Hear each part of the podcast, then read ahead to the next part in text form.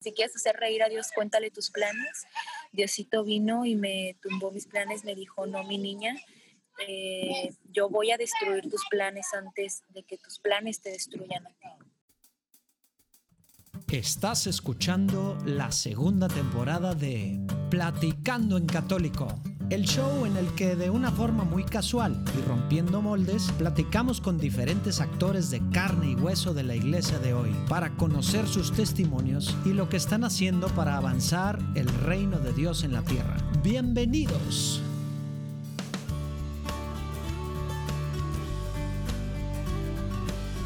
¿Cómo andamos? Espero que muy bien todos estén sobreviviendo. Ven que son 6, 7 años, no meses de cuarentena, de pandemia.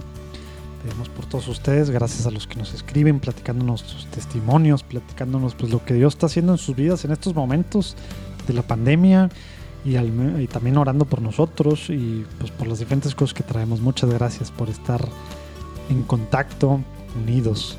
Y bueno, pues ahora la platicada que les traemos se puso muy buena pude platicar con, con Idania Ibarra, que es tapatía, bueno, de Jalisco, no de tal cual de, Guadalajara, pero ahí afuera de Guadalajara, y nos platica una, pues, pues muy interesante cómo se pone, digamos, su vida en el sentido de que estaba medio que estaba acá con Dios, medio que no.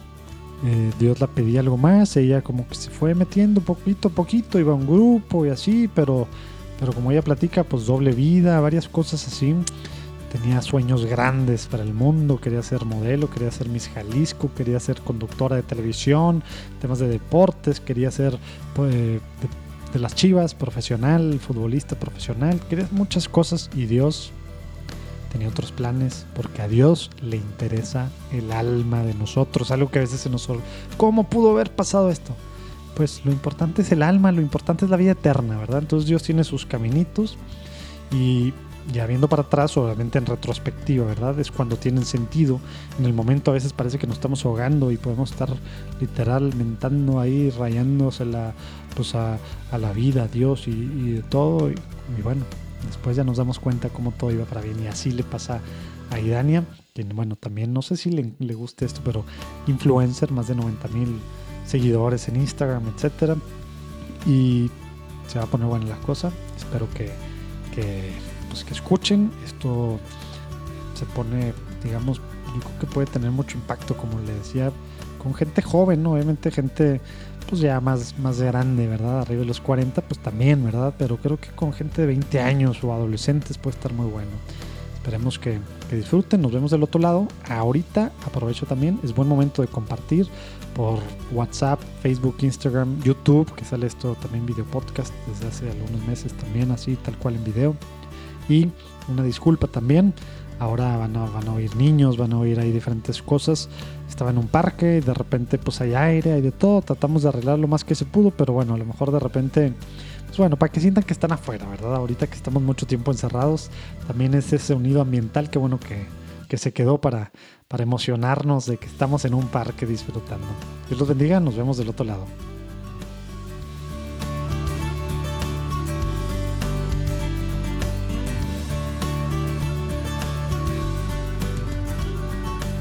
Y Dania, qué padre que estés aquí con nosotros para platicar sobre tu testimonio. Muy, muy padre la vez que pudimos platicar un poquito en el último simposio católico virtual.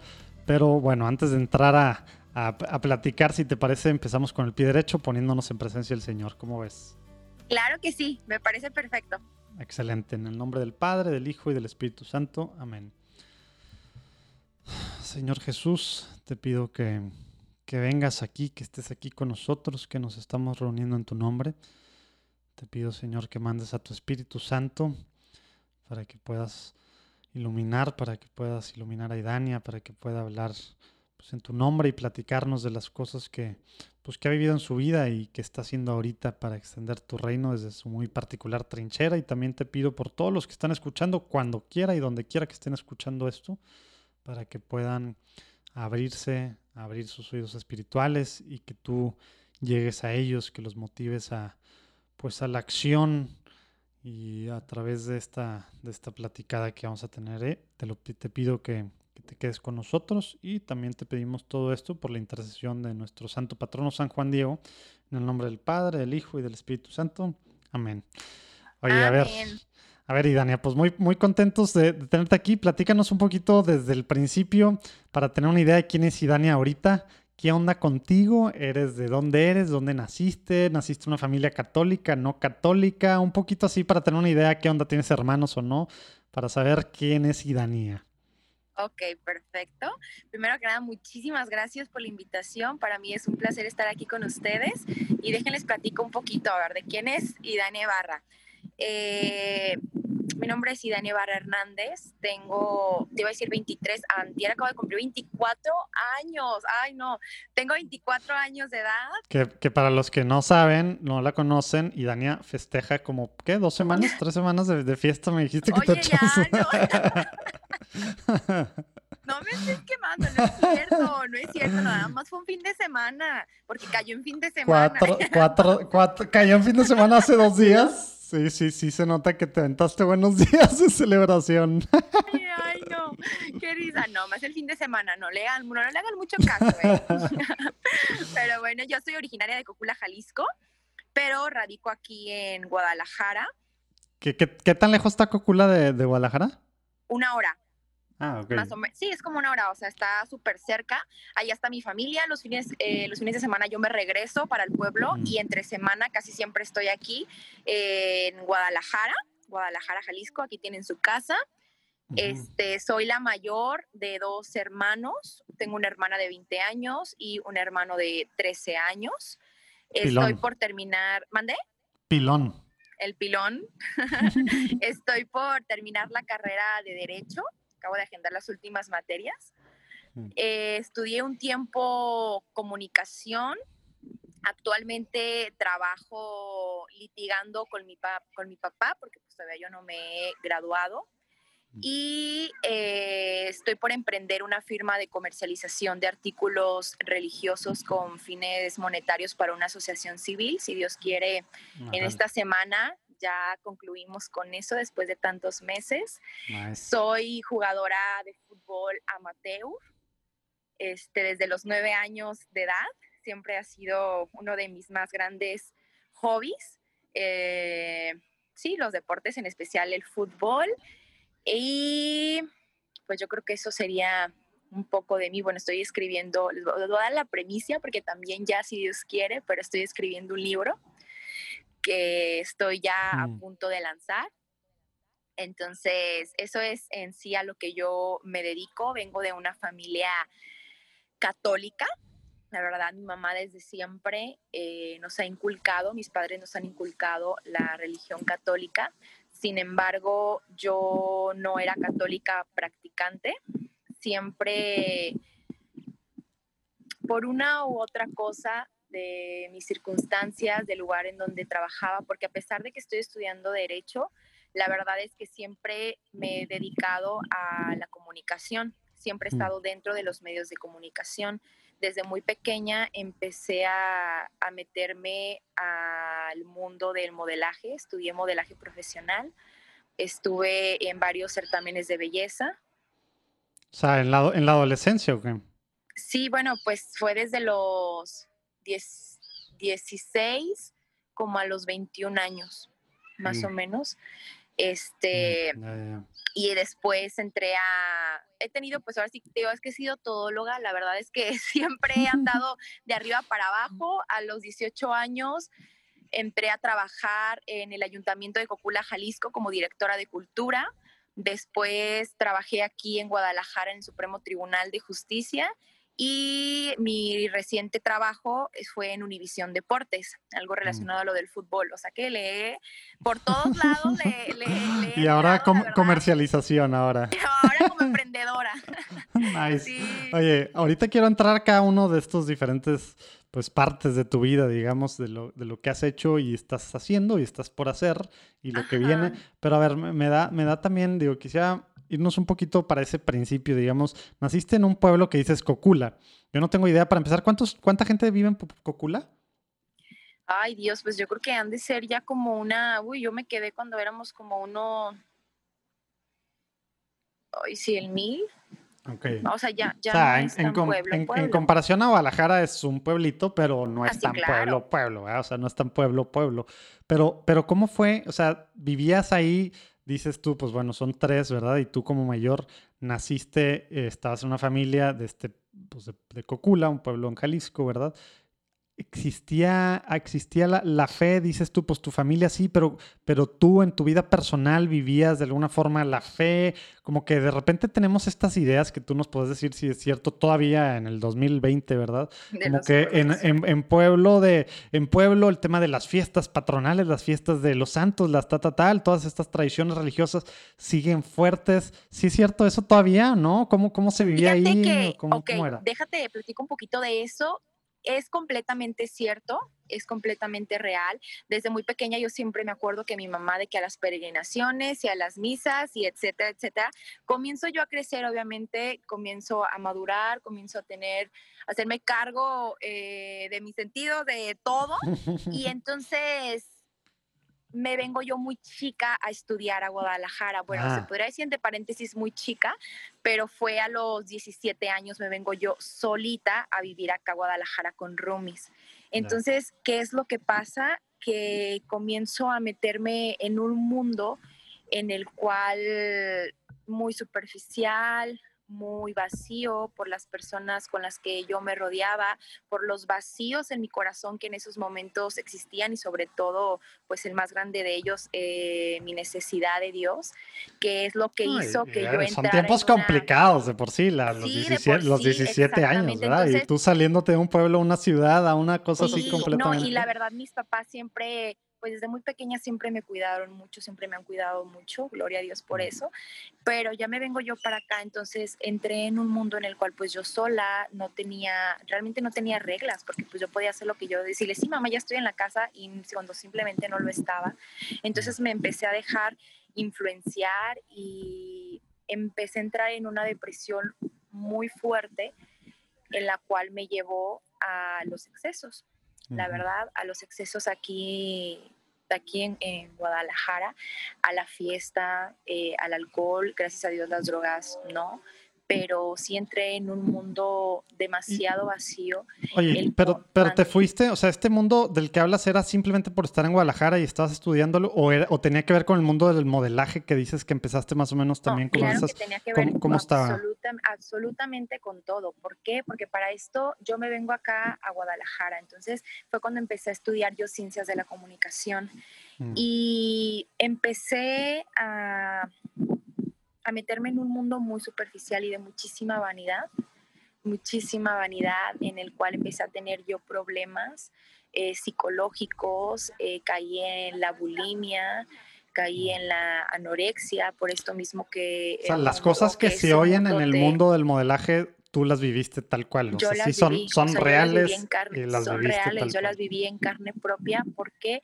Porque yo creo que llega un momento en el cual si tú no traes como bien cimentados tus valores, tus principios y sobre todo el amor tan grande, o sea, que Dios te tiene, es muy fácil que llegue cualquier viento y te mueva todo. Entonces fue lo que pasó a mí. Yo venía, como te digo, de una familia así católica, pero no, no era yo católica por convicción, o sea, no era católica practicante. Entonces, ¿qué es lo que llega? Que yo llego a un mundo, llego a, un, a, a una ciudad en la cual, pues las personas con las que yo me empecé a relacionar, me empezaron a alejar aún más de la religión y fue cuando yo empecé a llenar todos mis vacíos dentro del mundo. Entonces era una gran necesidad mía de, de poder este, como encajar dentro de la sociedad, de poder, de poder este, sentir como que era aceptada, ¿me explico? Entonces fue cuando yo caí en, pues en todo eso, o sea, en, la superficialidad, en todas las cosas banales, en todas las cosas que, el mundo te ofrece para llenar ese vacío que hay en tu corazón. Y, en el Inter, por ejemplo, el tema de tu, familia, tus amigas de Cocula, ¿sabían que te estaba pasando esto o estabas teniendo, de cuenta que otra vida completamente en Guadalajara? Estaba teniendo completamente otra vida. ¿Por qué? Porque yo cuando estaba, cuando yo estaba aquí en Guadalajara era, pues no tenía reglas, o sea, realmente no tenía unas reglas de las personas, de mis padres que estuvieran aquí. Entonces yo me iba para Guadalajara y ellos comenzaron a ver como de ese vacío que había en mi corazón. Comenzaron a ver que yo definitivamente no estaba bien. Mm. Entonces fue cuando ellos empezaron a tomar acción y cuando ellos decidieron regresarme para el pueblo. ¿Y qué tal te, qué tal te cayó esa decisión? No, pues la verdad para mí fue horrible. ¿Por qué? Porque pues yo ya estaba acostumbrada a un estilo de vida en el cual yo era como dueña, absolutamente dueña de mi tiempo, dueña de, de todo, ¿sabes? Entonces ya después llego a, me regresan para Copula y entonces ya... Perdón, ¿eh? es que estoy en el parque Oye, y entonces estás diciendo, te regresaron y luego, ¿a los cuántos, o sea, cuánto tiempo duraste en, cuánto tiempo duraste en Guadalajara? Duré aproximadamente eh, un año, para empezar un año, que digo que fue como lo que estuve estudiando en ciencias de la comunicación, pero cuando me regresan, obviamente yo empecé a tener como todas esas crisis existenciales, aparte de, de, pues de la edad por la que estaba pasando. Entonces yo era de que no, es que esa no es mi carrera y es que es otra carrera la que tengo que elegir, o sea, sin dar, yo le echaba mm, la culpa a medio mundo, a todos, es que no, mamá, lo que pasa es que es la carrera y que los profesores porque para esto estuvieron a punto de correrme, o sea, de correrme de la escuela, porque yo, pues obviamente, pues de que no llegaba a clases, o sea, realmente mi vida sí era un desmadre. ¿Para qué te voy a decir que no? Entonces me regresan y y fue cuando a mí se me presenta la oportunidad de entrar a trabajar en la dirección de cultura allá en Cocula. Entonces yo dije, bueno, pues va a ser yo, ya sabes, ¿no? De que yo sabía que estaba en una depresión, pero pues yo hacía todo lo, mundano por poder, pues por poder sanarlo. Entonces yo decía, no, sí, ya me voy a distraer. Entonces ya comencé a trabajar ahí, me aventé los tres años de la administración en Cocula, ajá, y me regresé a estudiar a Guadalajara, pero entré, o sea, desde que estaba trabajando ya, entré en la modalidad de semiescolarizado a la a la licenciatura de Derecho. Entonces, yo, de hecho, mi licenciatura solo es los fines de semana, viernes y sábado. Yo estudio viernes y sábado. Entre semana estaba ya en Cocula y ya los fines de semana me regresaba para acá, para Guadalajara, para estudiar. Oye, y en este tiempo, o sea, ya estabas, fue, ya tenías lo del, pues no sé, la enfermedad o como se le diga, el tema de bulimia y anorexia tú, aparte de la depresión, digo, son, son enfermedades al final pues, psicológicas, ¿verdad? Que te impactan mucho en lo, en lo físico también. Tú le diste, o sea, te acercaste con alguien, tanto en la parte de a lo mejor humana o en la parte, pues a lo mejor más espiritual, en Cocula en ese tiempo, o para nada tú estabas todavía tratando de sanar y de llenar estos huecos con, pues, con estas diferentes cosas de atención y de, y de estar ocupada. Fíjate que yo yo creo que no, nunca, la verdad, nunca les dije a, mis padres hasta que ya pasó todo. Fue un error que yo cometí. ¿Por qué? Pues porque no, no pedí ayuda. No pedí ayuda. Sin embargo, mis papás siempre me decían, por la depresión que yo traía, dejando a un lado estas dos enfermedades que yo traía, pero me decían, es que acércate a Dios, y acércate a mm. Dios, y acércate a Dios. Y yo, a ver, Sí, me acerco a Dios, pero ¿cómo me acerco? O sea, si ni siquiera siento que me escucha, si ni siquiera yo... sí, la teoría se oye bien bonita, ¿verdad? Exactamente, que me la pintaban súper bonito. Es que no, es que tú acércate a Dios, es que tú pídele que te ayude, y que te sane. Y yo, pero ¿cómo fregados le hago? O sea, si yo le, yo le digo algo, yo le hablo y todo, pero pues ni siquiera me hace caso. Entonces, después eh, yo vivo un retiro espiritual ¿Que te, te, te, obligaron a ir o cómo terminaste yendo si eso pensabas? Fíjate que ahí te va. Como todos los seres humanos, o la mayoría de los seres humanos, que literal pues dejamos a Dios como, como última opción. Entonces yo recuerdo que en una ocasión una persona me dijo, a ver, Idania, ya le buscaste por cielo, mar y tierra. Ya le buscaste debajo de las piedras, ya hiciste lo, todo lo debido y todo lo inhabido por, por hacer ¿por qué no le das una oportunidad a Dios? Hmm. pues estamos contratando en Juan Diego Network practicantes, gente a lo mejor recién graduada, gente que quiera poner sus dones al servicio de Dios. No tenemos a lo mejor, como estamos acostumbrados, latinos católicos, al apostolado tiene que ser lo, lo, que es para Dios, es en la noche, el fin de semana, pues ahí el extra, ¿verdad? Pues poco a poco, esperemos que esto sea lo primero de muchas otras cosas que así sean, podemos también meternos de lleno para trabajar y poder realmente vivir de algo eh, que, pues que sea para Dios. Así como se dice, como dicen mucho los americanos, ¿verdad? Los gringos. Si le estamos metiendo todo a, a negocios y demás y queremos la mejor calidad, ¿por qué para Dios no? Bueno, pues vamos a poner nuestros dones profesionalmente al servicio de algo que quiere evangelizar, formar y entretener a católicos latinos. Si es que estamos buscando creadores de contenido, estamos buscando diseñadores, estamos buscando project managers, tema de marketing, comunicaciones. Eh, luego vamos a hacer una campaña para buscar, digamos, periodistas que tengan un, periodistas católicos, reporteros católicos que puedan tener diferentes pues, podcasts o segmentos en podcast, muchas cosas padres que vienen en juandiegonetwork.com. Ahí hay una sección que es Únete, JDN. Ahí puedes verlo. Si no, hay abajo, donde quiera que esté escuchando, vamos a poner la liga. Dios te bendiga, por favor, pide por nosotros, pide para que haya muchos pues, jóvenes que se, que se unan para poder andar apoyando a hacer cosas que sean atractivas y aparte de calidad. ¿Para qué? Para que evangelicemos a generación Z, los centennials, y a millennials que tanto necesitan Dios y vamos a hacer cosas atractivas para traerlos. Dios los bendiga. Regresamos a la platicada. Yo recuerdo que con todo el dolor, o sea, le dije, está bien, le voy a dar solo una oportunidad a Dios. Y mm. yo me acuerdo que yo hablé con él y yo le dije, ¿sabes qué? esta es la única oportunidad, o sea, yo todavía imagínate, súper digna, ¿no? Eh, es la única oportunidad que te voy a dar, que te voy a dar de que entres en mi vida. Y porque, no porque quieras, sino porque pues ya es lo último que me queda. O sea, porque si ya no me sana el poder, el poder que se supone que tienes, este, que tienes el poder de sanar y de curar cualquier herida y cualquier situación y los milagros, la verdad pues ya no sé qué es lo que me va a ayudar. Y de verdad que sí le dije, si no logro sentirte, si no logro experimentar tu amor, yo me quito la vida.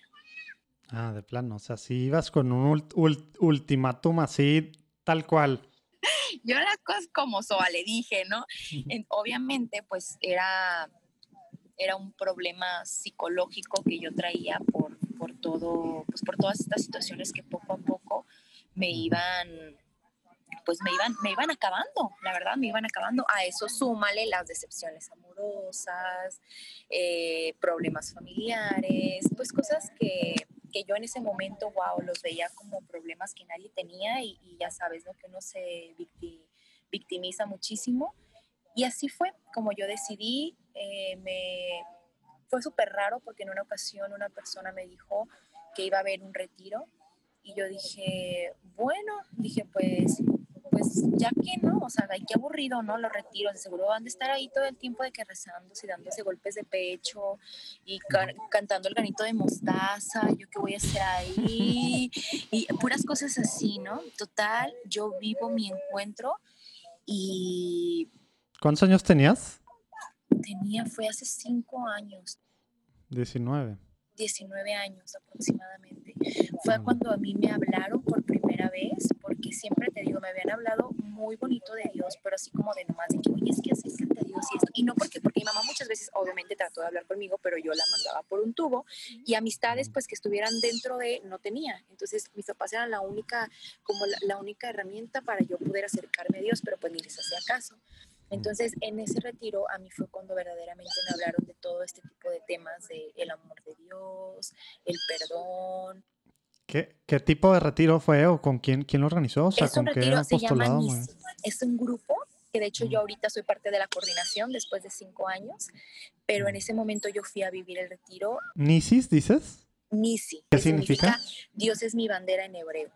Ah, órale. Entonces, es, son tres días en el cual es el querigma. Ah, es querigmático. Ajá, es querigmático, te dan el querigma rápido. Obviamente, pues son temas y situaciones que yo jamás en la vida había escuchado, más que yo lo que me decían en el catecismo. Mm. Este, y ya, o sea, ahí fue cuando yo empecé a experimentar el amor de Dios, pero yo creo mm. que aquí es cuando tú tomas la decisión, si te quedas con la bonita experiencia del primer encuentro o realmente lo haces partícipe de tu vida. Entonces yo en ese momento tomé la decisión de quedarme con la experiencia del, primer, del primer encuentro. Entonces regreso yo a mi vida cotidiana y sí, no te puedo decir que ahora yo ya tenía conocimiento de la existencia de un Dios, pero ¿qué es lo que pasó? Que comencé a ser un Dios a mi conveniencia. Mm. Entonces era un, ok, ya te conozco, sé que eres un Dios misericordioso, sé que eres un Dios milagroso, un, Dios milagroso, entonces voy a comenzar a, a seguirte, está bien. Pero hasta donde tú no me pidas cosas que sé que yo no te puedo dar.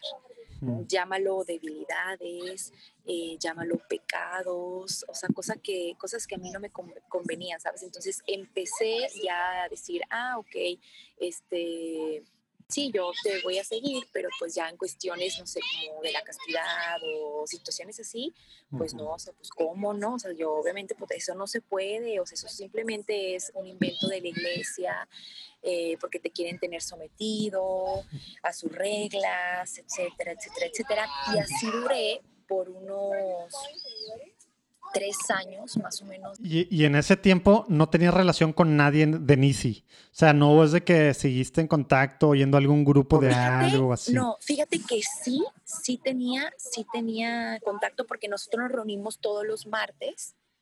a, a, las 8 de la noche tenemos nuestras asambleas. Entonces, sí era un rollo de que yo cada martes procuraba tener mi asamblea de una hora, pero de lunes a, o sea, de, lunes a domingo, el único día que yo le dedicaba a Dios era el martes, porque muchas veces ni los, ni los domingos de misa, o, o sea, era como opcional ya, pero los martes de misa, sí, o sea, los martes de misa sí era como de que, ah, no, sí, ya era como que toda la semana ya no podía y guardaba todos, todos mis todas mis necesidades y todo, y ya iba ahí y ya me desahogaba mediante la oración. Y con eso ya sentías que estabas cumpliendo, digamos. Que ya estaba cumpliendo, exactamente. Entonces, incluso eh, yo decía, voy a buscar a Dios simplemente en situaciones muy fuertes, mm. en situaciones en las cuales yo sienta que necesito como de un milagro y llegué a un razonamiento que, que, no era porque yo dijera es que no necesito de Dios, sino que yo hacía a un Dios tan lejano. No personal. No personal, exactamente, que yo decía es que como Dios, siendo Dios y habiendo tantas personas en el universo, Él va a poder escucharme, por ejemplo, que tengo un examen que necesito de su ayuda, pues me va a mandar por un tubo, obviamente va a él nada más cuando tenga una enfermedad fuerte o cuando tenga un problema familiar fuerte o mi depresión o cosas así, porque pues yo no creo que, que Dios me vaya como si fuera un berrinche, a cumplir un berrinche de ayudarme con un examen o, o cosas, situaciones, ¿no? O sea, sin darme cuenta de que tenemos a un Dios universal que no sabe ni de tiempos ni, ni de espacios, porque Él es el dueño de eso. Entonces, Él siempre está 24/7 y Él se deleita cada vez que nosotros lo buscamos, hasta las, a las cosas más pequeñas en nuestra cotidianidad, en, en entonces, eso era algo que yo no comprendía. Y yo decía, no, el martes sí se lo voy a, sí se lo voy a dedicar. Y más porque a mí yo estaba viviendo una doble vida, la verdad. Yo era de que si me seguían invitando a fiestas, a todo, eh, a mí no me importaba, pero era como que Dios ya era como mi refugio, era como de que yo voy y hago mi desmadre y que al cabo ya sé a dónde regresar cuando me sienta vacía. Entonces era, ok, yo voy, hago mi desmadre, este, y ya el domingo, si me siento mal el domingo, pues ya el domingo voy a misa y si no, pues me espero hasta el martes. Entonces, durante mucho tiempo yo estuve como en una lucha espiritual mm. de, de decir, ok, es que si me voy de completamente, era como algo que, que, Dios ya me pedía, o sea, que ya me pedía realmente iniciar con una conversión completa. Entonces yo decía, pero es que el seguirlo es, es, es, dejar de hacer muchas cosas que a mí no me conviene por mi estilo de vida. Y, y, seguías diciéndole o pensando esto de en las grandes cosas. Sí, yo decía, no, nada más así, cuando tenga, ya cuando ya tenga como alguna necesidad muy grande o cuando vuelva a sentir como la depresión, así ya como que lo busco, ¿no? para que tengan, para los que estén escuchando, para que sepan que le piden a Dios, ¿eh? ¿Qué le dicen, verdad? Exactamente. Pero, Pero porque ahorita nos vas a platicar qué, qué fue lo que pasó, ¿verdad? así es. Entonces, este, te digo yo, yo empecé a experimentar un par de, de situaciones tiempo antes de que me encontrara literal cara a cara con Dios, de que tuviera yo una situación en la cual no me quedó de otra más que voltear a ver al cielo y pedir su ayuda. O sea, entonces, bueno, ahora sí, ya voy, ya, voy para allá. Pero te digo, durante mucho tiempo yo estuve así, en un como jalar y, soltar y volver a agarrar a, a, Dios, a un Dios que yo hice a mi conveniencia, hasta que hace aproximadamente, hace dos años, a mí me tocó conocer, conocer a Dios por medio del dolor del dolor físico, del dolor espiritual y del dolor emocional. Después de haber sufrido un accidente automovilístico muy desastroso, el cual, fíjate que yo durante todo este tiempo he estado reflexionando, he estado meditando y me doy cuenta de que no es que Dios, obviamente, no es que Dios me haya mandado ese accidente, porque si no, entonces estaríamos predicando algo incongruente de decir, ok, pero si tenemos un Dios bueno, un Dios misericordioso, un Dios de amor, ¿por qué va a mandar eso a tu vida? No. Sin embargo, yo sí creo que Dios, que hay situaciones en las cuales por nuestro bien y por nuestra conversión, nuestra transformación, él retira su gracia y deja pasar algunas situaciones en tu vida porque es el único que tiene el poder de poder sacar de esa situación todo lo bueno. ¿Para qué? Para hacerte, para pulirte, simplemente para pulirte y para que regreses a casa, para que regreses con él. Qué bueno que dices eso, porque, porque a veces se nos olvida, uno, el tema del libre albedrío, ¿verdad? Nosotros decidimos cosas y eso nos lleva, o sea, tenemos libertad absoluta para tomar decisiones y eso nos lleva a cualquier lado que, pues, a muchos, pues Dios no quería para nosotros, pero nos quiere tanto que nos da la libertad de que hacemos. Y luego, por otro lado, el tema del mundo y la carne, ¿verdad? Que San Pablo habla mucho de ambos. O sea, también están en juego, aparte del mundo espiritual, ¿verdad? También están en juego y están peleándose por nuestra alma, ¿verdad? Y están en el día a día atrás de nosotros y todo eso, porque le queremos echar la culpa a Dios de todo, ¿verdad? pero es al revés. Dios nos dio esa libertad, ¿verdad? Como hijos suyos, porque nos ama tremendamente. Exactamente. Y, ya de eso depende de nosotros si realmente las decisiones que tomemos y, a raíz de eso van a ser nuestras consecuencias, las consecuencias para nuestra vida. Entonces, yo sí siento que eh, en esa ocasión digo, tal vez no, no fue como algo que yo me busqué, ese accidente, por así decirlo, porque yo ni siquiera iba manejando, ni mucho menos, pero yo sí sentí que fue como una sacudida de mi vida, una sacudida a mi vida por el estilo de vida que yo estaba llevando. Entonces sufro un accidente automovilístico en el cual quedo prensada, en el cual en ese momento se destroza en pedacitos mi pelvis y pues automáticamente yo sentí desde que caímos al barranco de 10 metros, yo sentí como en el instante... Y era, la, era en la noche, iban, iban a una fiesta, iban, platícanos sí, más para tener una idea del contexto. Un poquito más como en... para el contexto, en, ¿verdad? Detalle, en contexto, ajá. Veníamos y veníamos de una fiesta. Yo recuerdo que fue un sábado y nos invitaron a una fiesta que era en un pueblito cerca de Cocula. Entonces,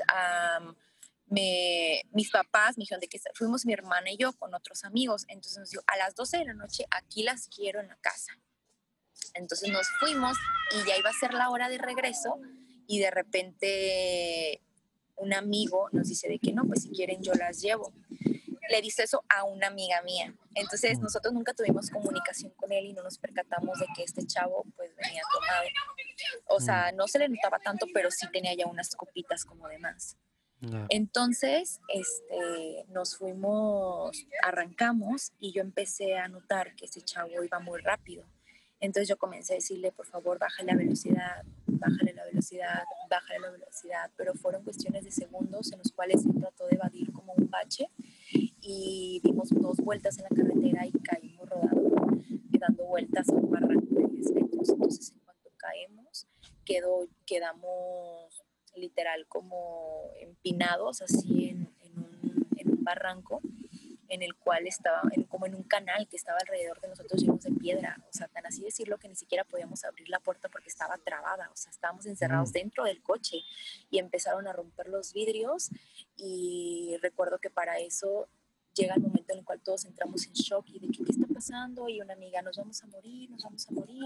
Para esto, antes de dar vueltas, yo recuerdo que íbamos en el coche y no sé en qué milésima de segundo, lo primero que yo, que yo pienso es, mi hermana va en la parte del medio del coche de atrás, no trae cinturón, va a salir volando. De verdad, yo creo que fue el instinto de hermana que lo único que yo hago es darme la vuelta para tratar de taparla y de que ella no salga directamente botada del coche. Ajá. Entonces, eso hace que el momento de que yo me dé vuelta rebote por todo el coche y cuando caemos yo quedo prensada entre la parte del lado izquierdo de la puerta y entre el asiento de adelante del conductor. Entonces yo no podía salir de ahí. Empezaron todos a entrar en shock y una amiga también le, explotó el, bueno, el vidrio, perdón, se le rompió y estaba toda sangrada de la cara. Empezó a decir, nos vamos a morir, nos vamos a morir, nos vamos a morir. Y en eso empieza a salir del cofre muchísimo humo y nomás veíamos como la gasolina, tic, tic, tic, las gotitas. O sea, en ese momento fue realmente... Te sentías en medio de una película. Literal, en una película de terror porque estaban todos, estaban todas las ramas como entre los coches, eran las 12 de la noche, este, el, humo, que no, aparte de todo nos estábamos ahogando con el humo, estaba goteando gasolina, o sea, todos de que es cuestión de segundos para que esto va a explote, nos vamos a morir, porque para eso marquen y marquen, volteamos a ver los celulares, ninguno con señal, pues estábamos en medio de la nada, o estábamos en una carretera que para empezar ni siquiera había señal en la carretera, en todo ese pedazo de la carretera, mucho menos 10 metros abajo. Entonces dijimos, ¿qué vamos a hacer? No podemos ni salir de aquí para poder ir a pedir ayuda, yo estaba prensada, no teníamos celulares para marcar. Lo único que en esos momentos a mí se me viene a la mente le dije, por favor, cálmense y vamos a rezar un credo. Y empezamos, creo en un solo Dios Padre Todopoderoso. Yo recuerdo de verdad que eso lo tengo tan marcado así, lo tengo tan retumbante que cierro los ojos y los escucho como a todos como si estuviéramos en un cuartito pequeño y todo retumbando. Y empezamos, yo creo que fue como la fe de ese momento, la desesperación y el decir es lo único que me queda, de verdad. es lo, lo único que me queda, la fe de este momento y solo un milagro nos puede salvar de aquí. En ese momento terminamos de hacer la oración, el conductor agarra el celular, solo dos teníamos carga y uno con todas las rayitas de señal. Dijo, vamos a marcar, marca y en cuanto marca, para atrás las rayitas. O sea, fue una cosa que de verdad hasta ahorita los paramédicos y las personas que, que estuvieron ahí dicen, no, no hay explicación. O sea, la verdad no hay explicación porque en ese lugar no es de que se va la señal, es de que no hay señal. Entonces realmente sí fue un auxilio, un auxilio de Dios, la verdad, en ese momento. Y después de eso llegaron los paramédicos, me llevaron al hospital. ¿Todo el tiempo estuviste consciente? estuve consciente, tengo, fíjate que sí estuve consciente, pero yo no recuerdo de mucho. De lo del coche sí, pero ya cuando me subieron, que me sacaron del carro y que me empezaron a llevar a la ambulancia, y en el camino cuando íbamos en la ambulancia, yo no me recuerdo que yo iba volteando así y veía a mi hermana y le decía, no voy a llegar. O sea, no voy a llegar y no voy, ay, no, me dieron ganas hasta de llorar, de verdad, de que, porque sí, o sea, realmente yo la veía a los ojos y le decía, no, no voy a llegar, o sea, ¿dónde están mis papás, no? Y mi hermana volteaba y se me quedaba viendo y me decía, vas a estar bien. Y yo le decía, es que tengo mucho sueño. Y los paramédicos decían de que no la dejen dormir, o sea, no la dejen dormir, por favor, no la dejen dormir.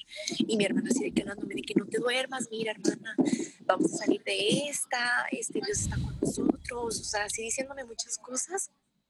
Para gloria de Dios, alcanzamos, llegamos al hospital y en cuanto llegamos ya nada más yo tengo como ligeros este, recuerdos de que empezaron a yo empecé a voltear a ver a los doctores y yo les decía, doctor, pero voy a poder volver a, ser mamá, perdón, yo voy a poder ser mamá, voy a poder caminar porque yo sentía un dolor muy fuerte en mi parte baja. Entonces, algo pasó ahí, algo pasó ahí. Y los doctores se volteaban a ver entre ellos y nomás me decían de que estás viva, como diciéndote, ya confórmate con eso. Mm.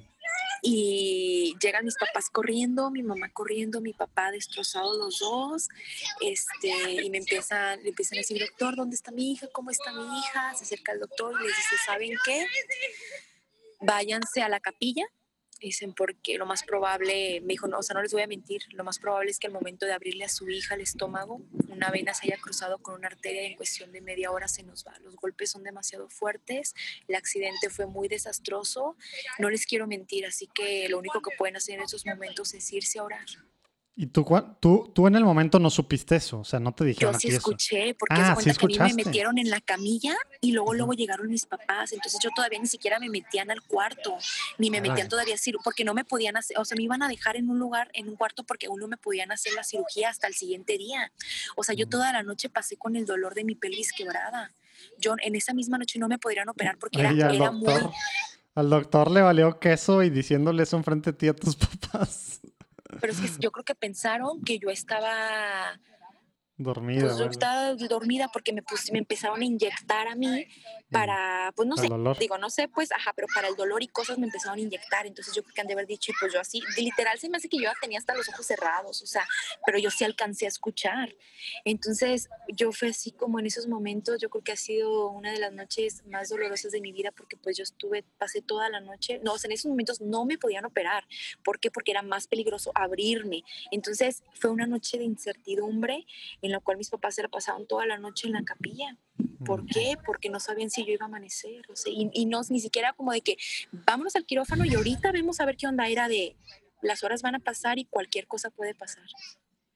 Entonces, para gloria de Dios, paso, paso la noche despierto, me operan, salgo bien de mi operación, entre paréntesis, bien, yo dije, bueno, pues ya, digo, ya la libré por lo menos, pero realmente ahí era cuando iniciaba, inició mi, mi calvario, porque a partir de ahí me empezaron a detectar muchas cosas como atelectasia pulmonar del impacto, mis pulmones se contrajeron, hicieron que se hicieron chiquitos, del impacto tan fuerte, mis pulmones en esos momentos se hicieron chiquitos entonces yo no podía respirar bien y tuvieron que entubarme.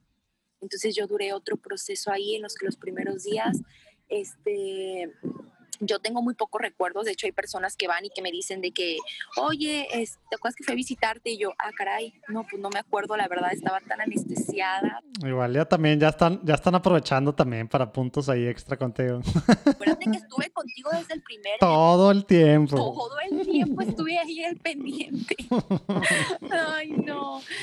Sí, ya después, este, me detectaron, mi, eh, la placa se me infectó la placa se mm. me infectó, pero y empecé a tener temperatura todos los días, pero no sabían los doctores qué era lo que yo tenía. Entonces, de verdad, yo creo que fácil unos 20 doctores de todo, o sea, de neumonía, de miles de cosas, porque me dio neumonía también. Hay miles, o sea, muchos doctores iban. ¿Y todo esto estabas en, casa de tus papás o estabas en, el, hospital. Ah, todo este tiempo duraste. Yo me aventé dos meses en el hospital. Papa Benedicto me llamó diciendo que hasta en el momento la intuición de Juan Pablo II de la nueva evangelización tenía que ser más estructurada. Eh, hablándome simplemente me dijo, yo creo que usted tiene que ser el primero presidente del Consejo para la Nueva Evangelización. ¿Qué piensa? Yo lo miré y mi respuesta fue, Santo Padre, es un desafío. Esta es solo una partecita de la platicada que pude tener con Monseñor Fisichella, que es el presidente del dicasterio de la Nueva Evangelización, un arzobispo muy cercano, para empezar al Papa Juan Pablo II, luego a Benedicto y ahorita muy cercano con, con el Papa Francisco, que trae todo el tema de la nueva evangelización, que a veces no terminamos de entender qué es esto, ¿verdad? Aunque llevamos décadas escuchándolo. Bueno, aquí abajo si le dan, ahí pueden ver el link directo para que puedan escuchar esta padrísima platicada con él sobre lo que está haciendo Dios en su iglesia en este tema, el Papa, etcétera. Padrísimo, muy, muy padre. Esperemos que la disfruten tanto como la disfrutamos nosotros. Claro, espérense a que se acabe esta platicada. Dios los bendiga.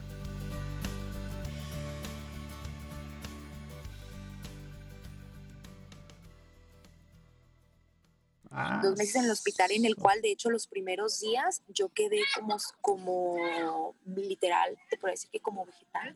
Yo no tenía movimiento en mi cuerpo, más lo único que podía mover era, porque aparte de los golpes y todo, pero también la operación era demasiado dolorosa, entonces yo no podía moverme. A mí mi, mi mamá me cambiaba el pañal, me daban de comer en la boca, me bañaban. Dos meses, o sea, los dos meses eh, fue así solo un mes, solo un mes. Mm. Y ya después poco a poco, pero no te creas, para yo moverme sí fue un mes, pero sí los dos meses sí me hacían eso, porque a pesar de que yo podía mover un poquito, jamás era de pararme para ir al baño. Entonces, aún así, sí mi mamá seguían haciéndome eso, pero yo ya empezaba a mover un poquito más, pero el primer mes, pues sí era yo, realmente yo volteaba y, y me veía mi cuerpo, y porque bajé como unos 15 kilos para ese entonces. Entonces yo me veía mi cuerpo y es ahí, fíjate, en donde yo volteé y dije, ¿de qué sirvió todo? ¿De qué sirvió todos los esfuerzos que yo hice por lo superficial? Porque para entonces, déjame te platico, que yo ese año, yo ya tenía mis super planes, ¿eh? O sea, yo decía, este año este año yo voy a entrar a Mis Jalisco, este año yo voy a hacer pruebas en Chivas, este año yo voy a bla, bla, bla, bla, bla. Para los que no saben de fútbol o no son de México, Chivas es un equipo profesional de, que tiene una pues, de hombres y desde hace no mucho, desde que existe la liga de, de mujeres, pues también profesional de mujeres, ¿verdad? Eso es Chivas. Sí, eso es Chivas, Chivas femenil. Igual suena raro para los que están escuchando otros países y no tienen idea. Por eso quería aclarar. es cierto, ¿verdad? Yo dije, Chivas, el, rancho, No, pero yo tenía los super mil planes, entonces para eso yo ya tenía muchísimo tiempo que me estaba preparando, obviamente, pues físicamente. Como que no es tan común, ¿verdad? El tema de modelo y aparte, y aparte futbolista. Sí, digo que soy, soy bien random, o sea, soy todóloga, de verdad, toda mi vida he sido todóloga. Pero entonces digo que para ese, para ese entonces yo ya tenía como, sí, literal, si, si quieres hacer reír a Dios, cuéntale tus planes. Diosito vino y me tumbó mis planes, me dijo, no, mi niña, eh, yo voy a destruir tus planes antes de que tus planes te destruyan a ti. Mm. Entonces, te digo que yo, yo volteaba, yo decía, Dios mío, perdóname por tanto tiempo haberle dedicado sí, tiempo a algo tan superficial, a cosas tan banales como lo físico, como, sí, pero como el cuerpo, o sea, la belleza física y la belleza espiritual, ¿dónde quedaba? Y mi dependencia de ti, ¿dónde estaba? Ahora que estoy postrada en una cama sin poderme parar, sin, con todos mis sueños destruidos, sin saber ni siquiera si voy a poder volver a tocar un balón en un campo, si voy a poder volver a poner unos tacones para una pasarela, Aquí es donde verdaderamente estoy viendo mi fragilidad y me doy cuenta que sin ti no soy nada. Pero ese 20 te cayó cuando, ¿verdad? O sea, ¿no, ¿no se la rayaste a Dios así cuando te está pasando eso? ¿O desde el primer día que ya sobreviviste bien la, la operación pensaste así? No, era una lucha espiritual y era, había días en los cuales, como todos, pues somos humanos, somos débiles. Entonces, lo que yo hacía, me voy a mover un poquito para acá porque hay unos te, te iba a decir que Te iba a decir que los gringos que están ahí al lado se andan divirtiendo a lo grande. Sí, luego, luego, luego, se identifican, ¿verdad? un gringo. Saludos, el 36% de los que nos escuchan, según las últimas analíticas que vi, están en Estados Unidos, pero me, me, imagino que son, son latinos, entonces saludos. Ustedes no los contamos como gringos, son como si dice latino americanos no, pero ya quisiéramos así ser de felices, estar grite y grite. claro. Sí, yo por la palabra gringos, que a algunos no les gusta, ¿verdad?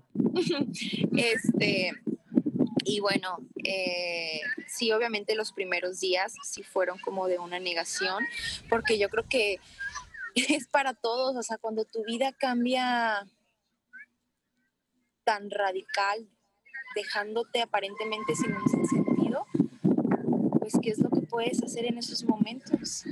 Entonces mi vida literal cambió así radicalmente, o sea, un día yo estaba bien y en momentos ya no sabía si iba a poder volver a caminar mí. Entonces, yo sí volteaba y decía, o ¿por qué? Esta situación? O sea, en estos momentos, pues obviamente, pues es que todos hacemos cuando nos llega alguna situación difícil y no sabemos cómo enfrentarla.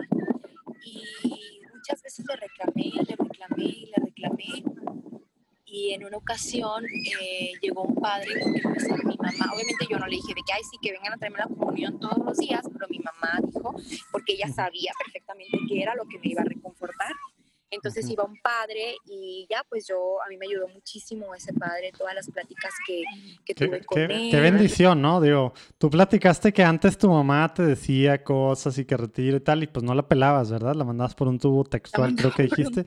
Pero qué bendición que cuando estabas así, ella era la que te traía los sacramentos y, al, y a, pues tal cual, a, la, a la a la, confesión, ¿verdad? Tal cual. Exactamente.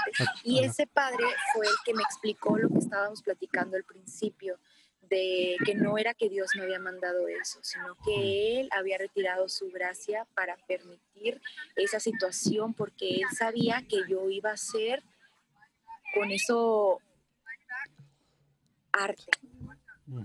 Él sabía perfectamente que, ese, que yo iba a tomar ese dolor y lo iba a convertir en algo extraordinario.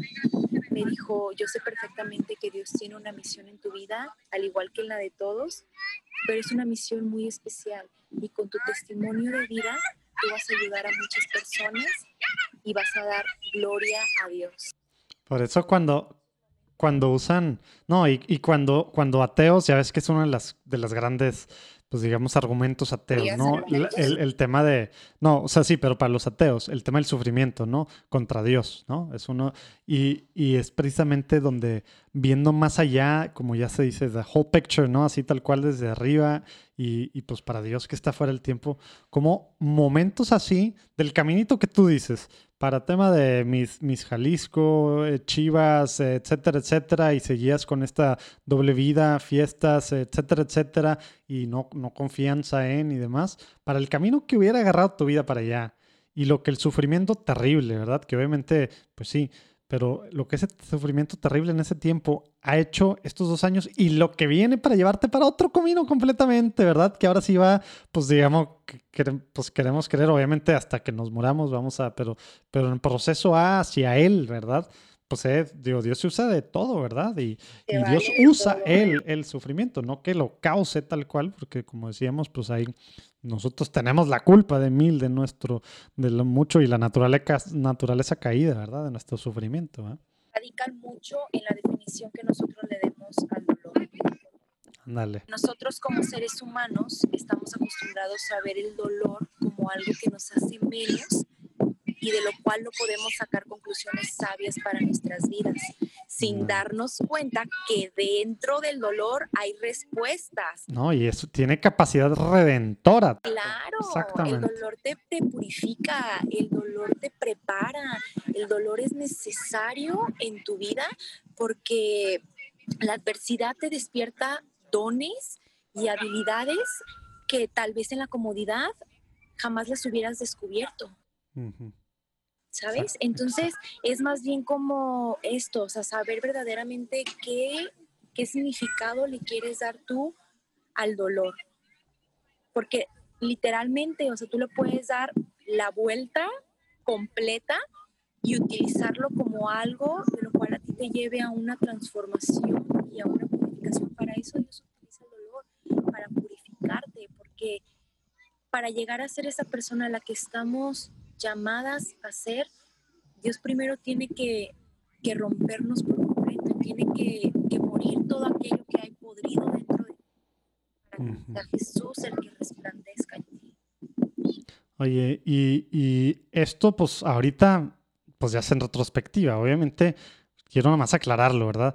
En el momento, pues uno también se la está, digo, me, imagino, como decía, estabas todavía en esta batalla espiritual y a lo mejor había días que le daba sentido, pero días que en medio del dolor, pues también decías, hijo, eso, ¿por qué yo? ¿Y por qué todo esto? ¿No? también porque luego hay gente que escucha estos testimonios y piensa que, ay, que ya todo fue, todo, y todo fue bien bonito de repente, ¿verdad? No, no, no, o sea, nadie, para empezar, pues nadie somos producto terminado, o sea, todos estamos en proceso de conversión, entonces siempre es una lucha, siempre va a ser una lucha, ¿sabes? El, el, nuestra mente es demasiado finita para ver lo que está después de, para ver los planes de Dios, pero es ahí en donde entra la fe y la confianza de saber que no es que nuestros planes, muchas veces no es que nuestros planes al malo, simplemente los de Dios son mejores. Claro. Oye, y, y platícanos, ah, bueno, ajá, digo, si quieres terminar esa idea. Que en este proceso sí fue, fue el sacerdote, obviamente, pues la ayuda también de, de mis padres, los que me ayudaron como pues a entender un poquito más de la situación por la que estaba pasando, pero sí, o sea, yo te digo, miles de veces era pues reclamarle a Dios, o sea, de por qué a mí, por qué en estos momentos, porque para esto yo una semana antes acababa de llegar de servir un retiro. Entonces era cuando yo le decía, pero ¿por qué si yo vengo de servirte, si yo vengo de estar contigo? Yo invité a, como en esa vez, he invitado como a 10 amigos al retiro, de que yo he acercado personas a ti y mira cómo me pagas. Entonces yo creo que aquí es también en donde entra mucho esta situación de que a veces pensamos que porque estamos cerca de Dios o porque le estamos sirviendo y estamos exentos de que nos pasen situaciones o de que nos pasen cosas. O sea, pensamos de que, ah, sí, ya, como ya me encontré a Dios y ya lo quiero seguir y todo, ahora mi vida va a ser color de rosa. Ahora todo va a ser perfecto. Nada más lejano de la realidad. ¿Quién? O sea, ¿quién somos nosotros? Yo me acuerdo que a mí también me dijeron, si Jesús, que fue Jesús, lo que le pasó, lo crucificaron, lo humillaron. ¿Quiénes somos nosotros para estar exentos del dolor? Exacto, exactamente. Oye, y, y, eso que estás diciendo, digo, pues me imagino que conforme pasa el tiempo, le vas dando más sentido y luego también, digo, algunas de las pláticas, conferencias que has dado, digo, no me quiero saltar todavía esa parte, pero pues ha sido reflexión y también pues una especie de, me imagino que en tus oraciones como que le has sacado pues más juguito a ese tiempo, ¿no? Y, y lo que ha sido, porque pues ya viendo para atrás, ahorita que te vemos ahí caminando como si nada, cuando en esos meses pues pensaste que a lo mejor no, pues, no ibas a caminar, eh, etcétera, pues ya tiene otro sentido todo también, ¿no? Que es lo que a veces cuando estamos en medio de la bronca, en medio de la prueba tal cual, pues no se ve final, ¿verdad? Exacto, sí, sí, sí. Y nosotros, o sea, te digo, es lo que estamos acostumbrados, ¿sabes? A durante el proceso. Yo creo que sería más fácil para nosotros si aprendiéramos el poder también de la gratitud, o sea, del agradecer, del decirle al Señor, porque claro que ya llegó el momento después de muchas semanas en las cuales empecé a agradecer. Mm. O sea, agradecer el, accidente tal cual y la situación física de cómo está. Y la situación por la que estaba pasando. Algunos que están escuchando esto han decir, ¿cómo? Como incluso te voy a decir algo. En, en, en estos momentos, o sea, yo te puedo decir, y muchas personas dicen que estoy loca. Es parte de, ¿no? Es parte de, es requisito, ¿no? para seguir, para, seguirlo tenemos que estar locos. tenemos que estar locos, literal. Saludos a todos los locos que nos están escuchando. No, pero yo sí, o sea, yo sí les he dicho que literal, o sea, el accidente ha sido la mayor bendición de mi vida. Y muchas veces me dicen, ¿no crees? O sea, ¿no te acuerdas? No puedes moverte. Claro que sí, porque para empezar fue la situación por la cual yo volteé a ver al cielo. Y él lo dice, bendita las tempestades porque hacen que regreses a mí. Y en segundo, porque el día de hoy no sería la mujer que soy, simplemente, porque todo fue parte de mi historia, todo sirvió para mi conversión, para, para el inicio de mi conversión, de una verdadera conversión, de mi transformación, porque todo esto me ayudó también a descubrir mi misión de vida, que durante muchos años yo me había dado, la, no, me había dado la tarea de buscar y de no encontrar.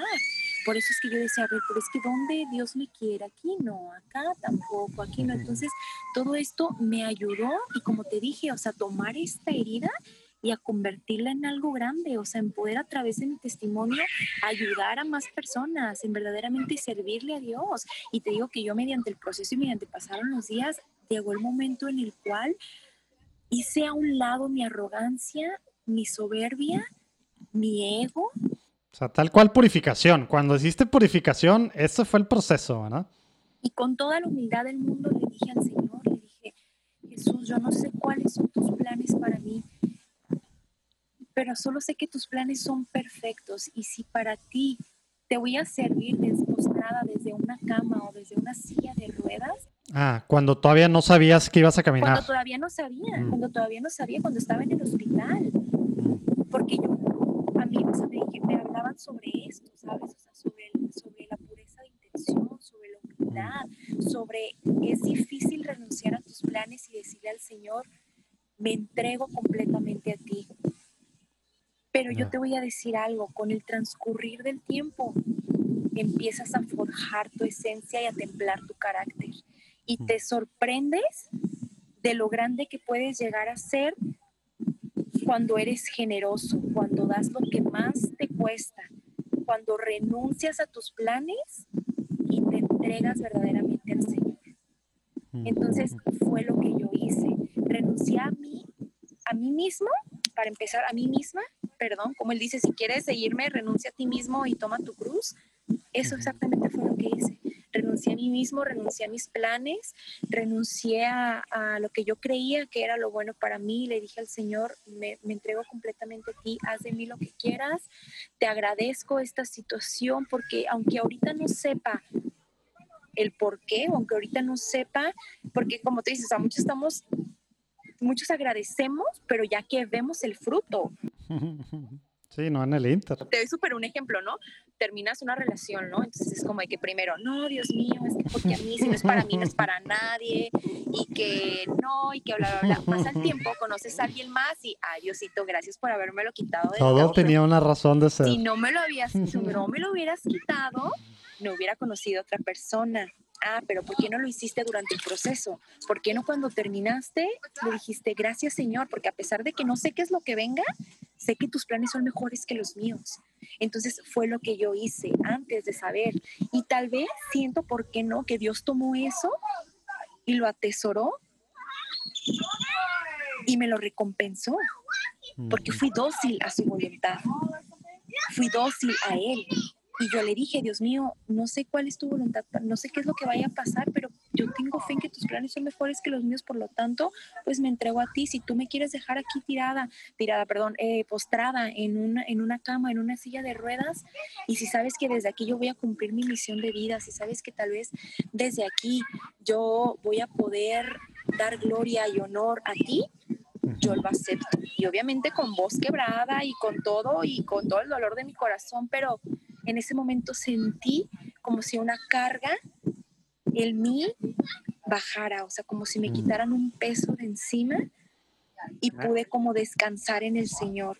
Me dan demasiadas ganas de entrar en ese, o sea, pero el tiempo no nos da para entrar mucho en ese detalle que, que creo que, híjole, aún estando en unas circunstancias y a lo mejor muchos de los que están escuchando y yo mismo en diferentes etapas de la vida y, cosas que pues van a seguir pasando, hacer eso que hiciste, ese abandono, esa confianza, por más que no sepamos la teoría, el tú dices ahorita lo hiciste, cómo lo hiciste, lo que le dijiste y cómo pues viste los frutos y sentiste en el momento en el que terminaste de realmente abandonarte y confiando en él. Hijo eso, qué difícil es eso. Quizá que nos, difícil. Porque, porque pues, no, no es fácil aún estando en una circunstancia así, ¿verdad? Te voy a decir algo que el otro día estaba sacando de esto un razonamiento con mi mamá. Porque yo me di cuenta, y para todas las personas que me están escuchando en estos momentos y que tal vez están pasando como por alguna situación muy fuerte en su vida, que una vez que pasas por una situación tan fuerte, todo lo demás ya lo enfrentas con una resiliencia que no sabes ni de dónde viene. ¿Por qué? Porque es como si el dolor, claro, pues fuera por niveles. Digo, no es lo mismo que te caigas de una bicicleta a, que te atropelle un coche, por así decirlo. Sin embargo, va subiendo de nivel. Entonces, cuando llegas tú como a experimentar un nivel tan fuerte de dolor, ya no cualquier cosa te tumba. Por ejemplo, yo antes era una persona muy débil, era una persona espiritualmente, o sea, emocionalmente, que cualquier cosa me derrumbaba, cualquier cosa me hacía sentir mal, de cualquier cosa renegaba. Entonces, cuando te pasa como una situación así en la cual estás tan expuesta al dolor, es como si subieran es como si Dios te depositara en ese momento todas las habilidades y todas las virtudes que tú vas a necesitar a lo largo de tu vida, o por lo menos así me ha pasado en estos años. O sea, yo pasa, llega, un, llega una circunstancia así a mi vida y yo digo, a ver, y Dania, ¿qué onda? O sea, si, si pasaste por esa situación y, y gracias a Dios saliste adelante, ¿cómo no vas a poder con esto? El amor de Dios es la realidad más importante más fuerte y más trascendental de toda la existencia. Pero muchas veces esta verdad se queda como un concepto lejano, filosófico o teológico que no se aterriza en nuestras vidas concretas. Por eso, en este podcast Spotlight de Lumen Media, queremos compartirte cómo el amor de Dios se manifiesta en la vida de personas de diferentes trasfondos, diferentes nacionalidades y diferentes géneros. Queremos darte a conocer la historia de vida de personas que han experimentado el amor de Dios. Escúchanos en tu plataforma de podcast favorita y síguenos en Lumen Media. Y vámonos a eso, o sea, porque ahorita pues sí, como que es algo que, que te ayuda para las pruebas que vienen, ¿verdad? Como tú dices, porque pues sí, Obviamente, a lo mejor hay pruebas peores porque pues, estás caminando, ¿verdad? Entonces tú ya pasaste, hay gente que se queda ahí, ¿verdad? Entonces, claro que pudiera pensar otra gente, ah, pero pues está bien, ¿verdad? Pero, pero platícanos un poco del después, o sea, esos dos meses que fueron terribles, pensando, ¿te das cuenta de repente que vas a caminar? ¿Cómo empieza, digamos, tu, tu, tu relación con Dios, tu sanación? Porque al final el tema psicológico, a veces queremos pensar que, que, yendo a la confesión y dirección espiritual también, pues ya se quita, ¿verdad? Pero tenemos una psique, ¿verdad? Y que también hay que ver otras formas que hay que hay que verlas con lo espiritual también. Y hay, y hay, y hay gente que hace las dos cosas al mismo tiempo. Pero platícanos cómo después de esto empiezas tú a caminar hacia otro lado con la ayuda de quién, en la parte espiritual, en la parte humana. Eh, todo, todo, platícanos ahora sí de estos dos últimos años. ¿Hacia dónde va Idania? Para, para, llegar a la etapa en la que estás ahorita, pues con tantas cosas que estás haciendo, queriendo hacer también, tantas cosas en puertas y ahorita nos vas platicando de eso, ¿no? Porque, porque, porque pues el testimonio no es ese, ¿verdad? El testimonio no se queda en, la, en lo trágico, es lo que va pasando después y en el día a día que le sigues dando el sí cada vez que te levantas, ¿verdad? Exacto, sí. Después de eso, gracias a Dios, después de los dos meses me dan de alta y me dieron de alta ya porque me decían de que es que es lo mismo si estás aquí o en tu casa, porque pues de todas maneras todavía no sabemos ni qué rollo. Entonces me dan de alta en mi casa, empecé otro proceso obviamente también en, eh, en mi casa y un día yo recuerdo que yo estaba cansada, o sea, solamente que mi mamá me cambiara el pañal, y en una ocasión yo estaba en la madrugada, así bien rápido, me quería parar, dije yo me voy a parar, eh, con miles de intentos y todo, pero me paro, voy, agarro mi silla de ruedas como una andadera y empiezo a caminar, mi mamá baja y se agarra llorando así con un llanto inexplicable y yo dije, ay mamá, o sea, está bien que estés llorando, pero en algún momento tenía que pasar, ¿no? Y ya fue cuando mi mamá me dice, ¿sabes qué, Dania? A nosotros nos daban muy pocas esperanzas de que tú volvieras a caminar. Yo no sabía, a partir de ahí fue un gloria a Dios y comenzó, comenzó mi proceso. Los doctores me daban aproximadamente después de eso un año como mínimo, seis meses para empezar a usar muletas y para caminar como mínimo un año. Eran tres meses, yo hasta jugando fútbol. O sea, realmente fue algo de verdad inexplicable fue algo en el cual yo me di cuenta de que Dios estuvo actuando y que Dios tomó mi docilidad que tuve en ese momento y que no, no, y que no, no lo hizo conmigo, porque algo también, o sea, que, a mí me gustaría resaltar, o sea, el que a mí me haya pasado esta situación y yo haya salido adelante eh, o haya tenido este milagro en mi vida, no es porque yo sea una persona especial o porque, mi porque Dios le tenga a mi familia un cariño especial, lo hizo simplemente porque Él es Dios y porque Él se deleita en sorprendernos. Y yo estoy segura que de esa forma Él está tratando de sorprender el corazón de cada una de las personas que están aquí escuchando o de cada una de las personas de este mundo de una manera muy especial, pero definitivamente Él sí necesita que nos abandonemos completamente a Él para que pueda hacer su obra en nosotros. Entonces, después pasa, pasa este proceso. Eh, yo te digo, empecé a caminar, y pues obviamente yo le prometí al Señor que si Él me devolvía mi vida, yo, Él me, sí, mi vida literal, pues normal como antes, yo iba a, a, darle mi vida en servicio. Entonces fue cuando empecé yo a pasar de un Dios del sentimiento, porque también muchas veces estamos acostumbrados a a ver a Dios nada más como algo del sentimentalismo, o sea, de que hoy te siento, hoy siento bonito de estar aquí contigo, ok, perfecto. Eh, sí, sí, sí, y, si, y, si, y si no me siento, me siento hipócrita de orar si no estoy sintiendo nada. De que no, güey, así, así no funciona.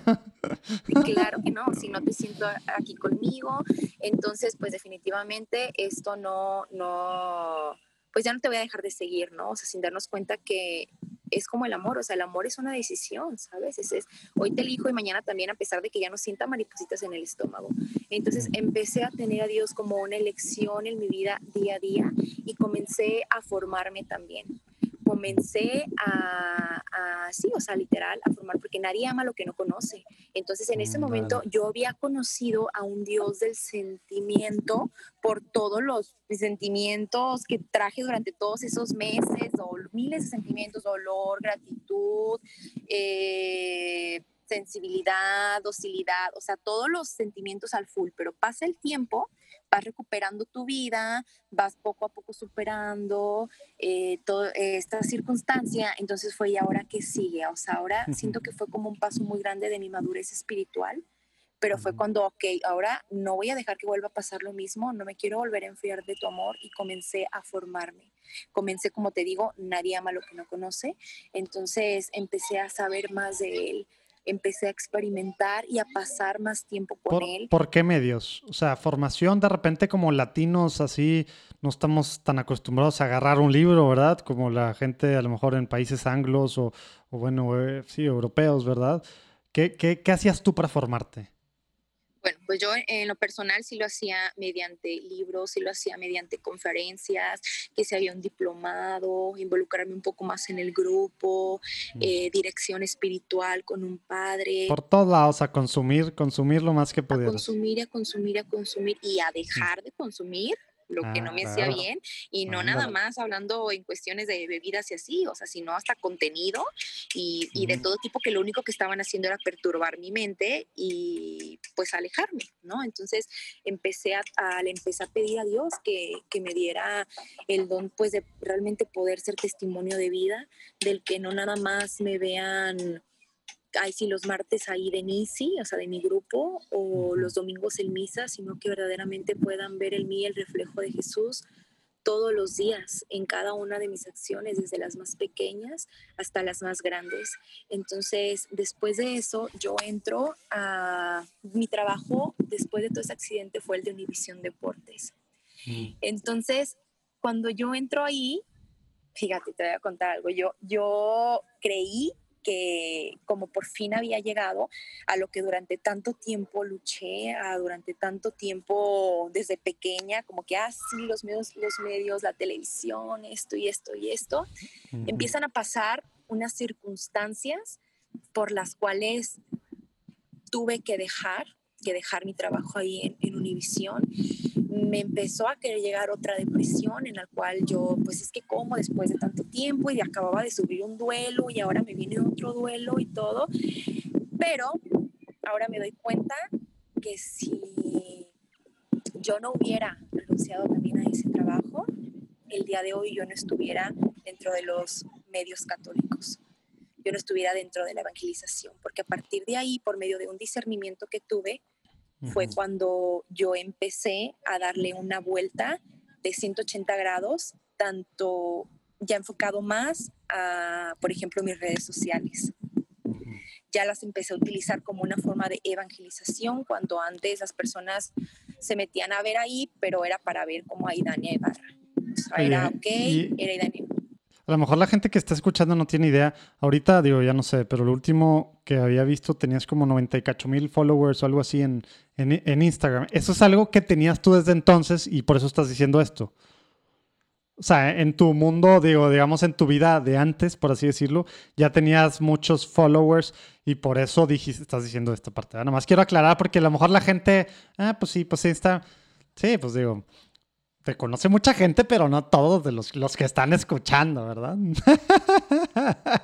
No, pero bueno, sí, tienes razón, tienes razón. Es que por los medios de, sí, por los medios por los que siempre me he movido, pues siempre han sido cosas que también en su momento me llegó a afectar muchísimo, porque ya sabes, yo entré en un mood de los seguidores, los likes, las vistas, etcétera, etcétera, que por mucho tiempo también me dejó muy vacía, hasta que realmente pude darle un sentido favorable tanto a mis redes sociales y fue cuando yo empecé también por ahí a evangelizar y donde Dios poco a poco me ha ido uniendo a personas como tú que hacen posible esto, que me dan estas plataformas para yo poder dar mi testimonio. A partir de ahí también empecé a tener amigos invaluables que la verdad yo no los tenía antes y que poco a poco me han hecho el acercarme más a, a Dios, el no soltarme, este, fue cuando empecé también con este proyecto que te digo que también es parte de la evangelización sobre los artículos religiosos, eh, lo de mi libro. Y vas a dar pláticas en todos lados, te invitan ahora a dar pláticas, etc. O sea, esta misma experiencia del tema que hace ratito medio lo tocaste, pero lo has tocado en otras, digo, he visto que has, el tema de la resiliencia, la experiencia, lo que hay que sacar, ¿no? Exactamente. Fíjate que, digo, ahorita como tal no toqué así el tema porque ha sido algo que él poco a poco me ha ayudado a pulir y que también incluso, incluso la, última vez que tú y yo tuvimos una charla, me ayudaste muchísimo con preguntas que de repente me sacaban y que yo decía, ok, me falta darle por este lado. Entonces poco a poco he ido como puliendo mi testimonio, me han estado, he tenido, gracias a Dios, muchas invitaciones que verdaderamente yo las tomo como una invitación directa de Dios para conferencias, eh, ahorita que todo se ha facilitado por la situación actual de la contingencia, entonces he podido estar de que me han invitado en Colombia, en Ecuador, con jóvenes, entonces es esa satisfacción de decir, sé que yo llegó un momento en el que dije, es que tanto dolor no puede ser de en vano. Mm. Y en la herida está la misión. Ándale. Entonces ahí fue cuando Dios, ok, Dios me dio un dolor muy fuerte mediante una herida física, emocional, espiritual, pero ahora Jesús, ¿qué es lo que tú quieres que haga con esto? Y yo creo que para eso llegan todas las, tempestades y todas las tormentas y los problemas en nuestra vida. ¿Cuándo empezaste tú a preguntarle eso? O sea, ¿cuánto tiempo después del accidente? Este año, en enero. O sea, se tardó en que te cayera, porque quiero también es parte muy importante de lo que decíamos hace rato el testimonio. ¿Tuviste todavía la conversión después de esto? ¿Decidiste seguirlo, servicio? ¿Tuviste tu dream job o lo que pensabas que era tu dream job?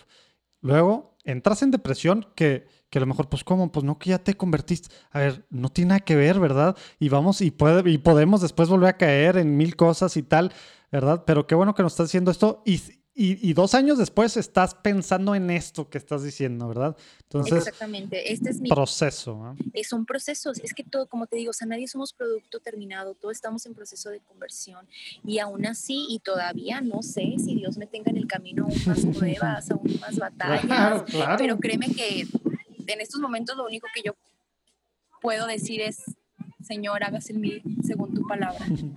Entonces, es, es, un proceso en el cual, como te digo, no es que porque ya Dios me mandó esto, ya jamás me va a volver a mandar algo más porque, pues, ay, pobrecita, ya sufrió mucho, ya no le voy a mandar nada. Claro que no, vuelvo a lo mismo, no estamos exentos, todo es un proceso. Después de eso, claro que me aún más pruebas, aún más dificultades, pero siento que durante ese tiempo sí me moldeó tanto para que en estos momentos yo pueda enfrentar con resiliencia cada una de las cosas que se me han presentado.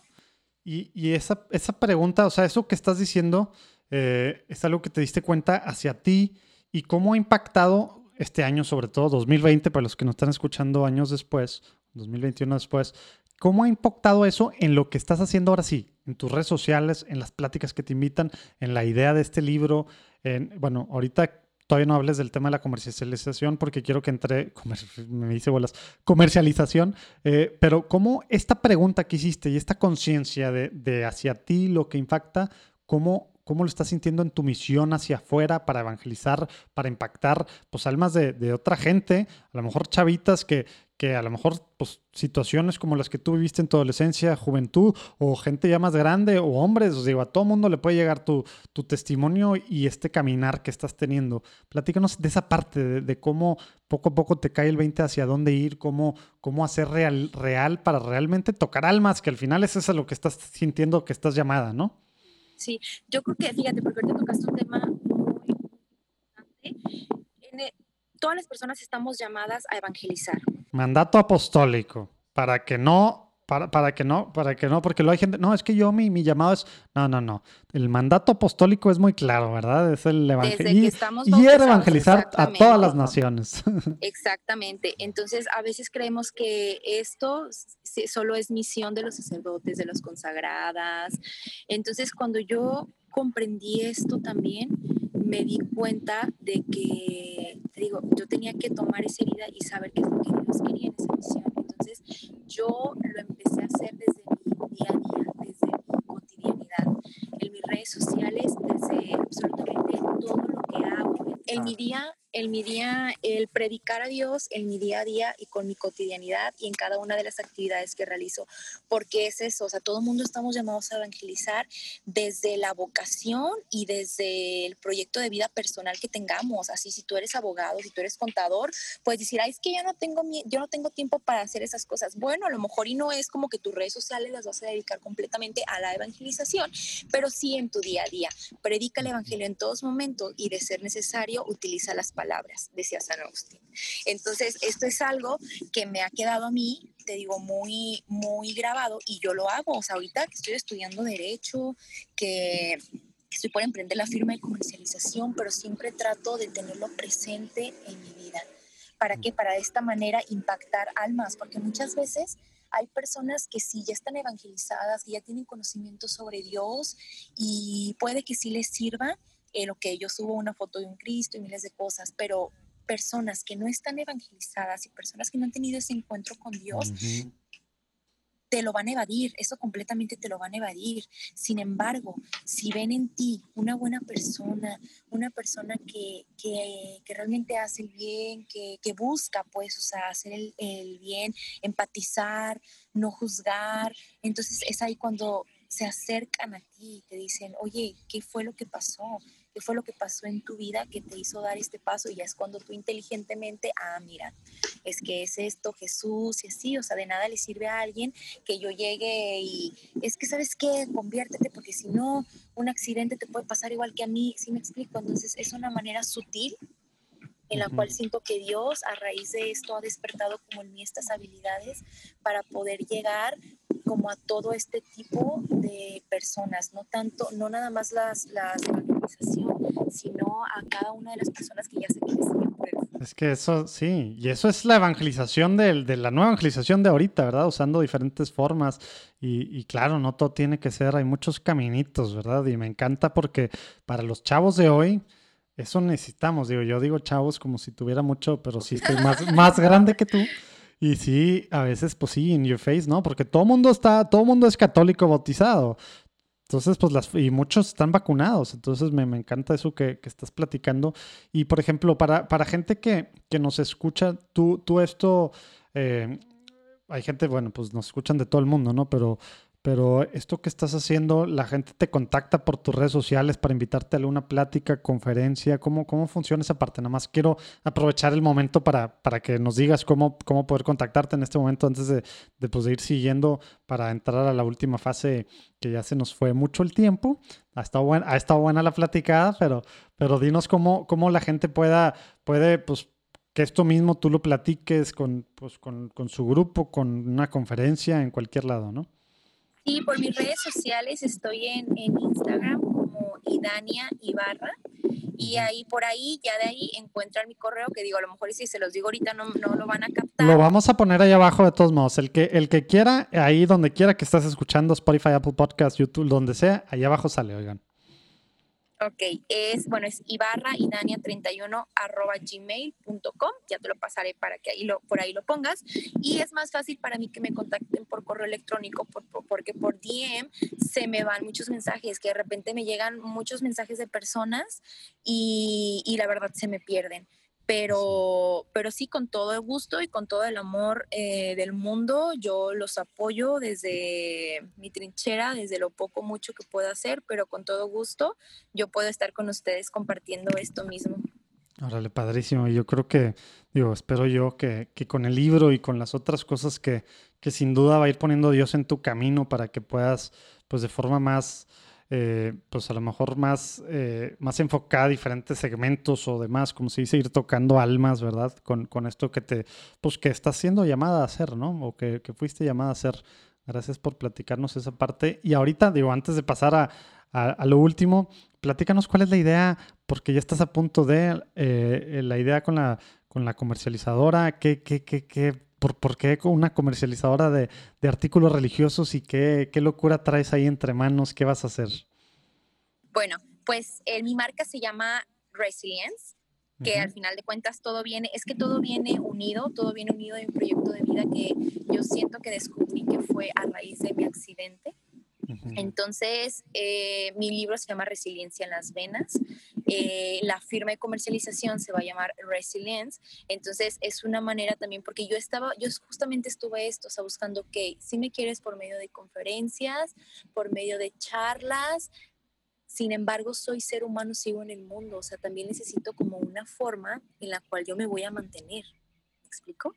Entonces, son cosas en las cuales, ok, no me voy a ir directamente el dinero, pero ¿cómo puedo hacer algo que también pueda ayudar a las personas tanto monetariamente como espiritualmente?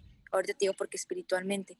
Y dije, y poco a poco la persona, Dios me fue poniendo en mi camino a personas en las cuales me fueron dando ideas y, todo esto hasta llegar a, hoy en día, lo que es la firma de comercialización de artículos religiosos. Ok, ¿qué fin tiene? El fin que tiene es en primer lugar, el evangelizar a los jóvenes, es decir, porque eso se compone de tres partes, es joyería fina de oro y de plata, pero en la cual, por ejemplo, son, todo es de, sí, o sea, religión, por ejemplo, que la crucecita, la medallita de San Benito, la virgencita. Entonces, por ejemplo, que te mando yo una, una medallita de, del, del San Benito, pero con la historia de San Benito. Y luego después, no sé, por ejemplo, rosarios, te voy a tener rosarios personalizados. Entonces, ¿qué, ¿para qué sirve un rosario? ¿Cómo se reza un rosario? Un rosario no es de superstición, no es de que lo voy a traer cargando nada más para de buena suerte. En el carro ahí amarrado en el retrovisor y ya con eso ya estoy protegido. Hacer ímpetu a las personas de lo que verdaderamente, para lo, para lo que se utilizan como todo este tipo de accesorios del día a día.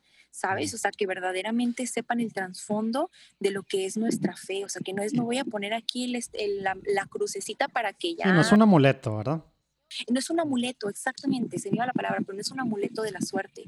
Entonces va a ir incluido también como tu cartita con... ¿Y qué onda con los, qué onda con los productos? ¿Tú, ¿Tú, los escogiste de productores tal cual? ¿Tú los hiciste o tú tienes diferentes marcas de alguien más? Tengo tres distribuidores que van a trabajar, si Dios quiere, para la marca Resilience, que es una de fundas personalizadas. Son fundas para tu celular, en las cuales, por ejemplo, después te mandaré fotos que es, no sé, de la foto que tú quieras, ajá, pero un decir, como la pintura de la crucifixión de Cristo, se me viene a la mente, o una Virgen María, o un Jesús abrazando a una niña. O sea, hay tantas imágenes tan bonitas que se pueden plasmar a, pintadas a mano. Entonces, esta chava me está pintando en las fundas la, la cara de Cristo o ya si tú quieres como alguna cita bíblica para llevarlo en tu día a día. Ese se compone lo de las fundas, es lo de la joyería fina de oro y de plata y lo otro es de rosarios personalizados. Es el rosario pero en, en uno de sus misterios también viene como por ejemplo se puede poner de que Idania ah, en vez de un misterio o te amo, te amo, si se lo quieres regalar a alguien o felicidades, mamá. Entonces es una forma también como de hacer un poco más atractiva esta parte para los jóvenes, como yo lo había dicho, que se den cuenta de que seguir a Dios no, o sea, no es aburrido, o sea, también van cambiando los temas, van cambiando los tiempos, como tú dices, de la, de la forma de evangelización, entonces ya es los rosarios súper bonitos, con, no es cambiar, también tengo de madera y todo el rollo, o sea, no es que me voy a entrar yo a la nueva era y todo eso de, de cambiar rollos, ni al caso, pero tal vez sí puede ser atractivo para una persona, porque eso es algo que también me agrada mucho, que las personas se meten a redes sociales y que de repente tal vez dicen, hay una niña con 90 mil seguidores o algo así, y a mí me da mucho orgullo el gritar a los cuatro vientos, o sea, quién soy, que soy católica, que no me da miedo, porque ahorita muchas de las personas, porque así como me han llegado seguidores, se me han ido, ¿eh? O sea, claro que sí, pero si yo no tuviera como bien cimentados mi, mi pues sí, o sea, mis valores, mis principios, mis creencias, para mí sería fácil de hablar de un Dios universal, ¿sabes? Que es lo que más jala o lo que más arrastra a la gente.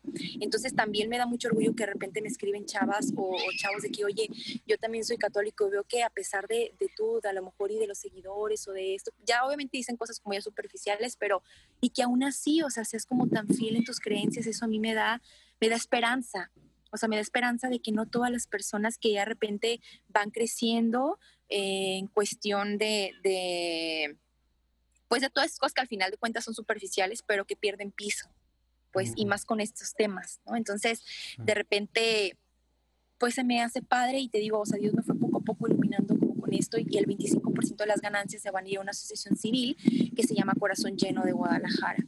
Entonces yo sentí que Dios me puede estar llamando por este lado también de la evangelización y pues yo seguir haciendo lo de las conferencias, lo de las charlas, lo de mi libro, si Dios quiere ya cuando termine mi carrera pues es seguir litigando también con mi papá, obviamente es muy difícil en, en una carrera como esa.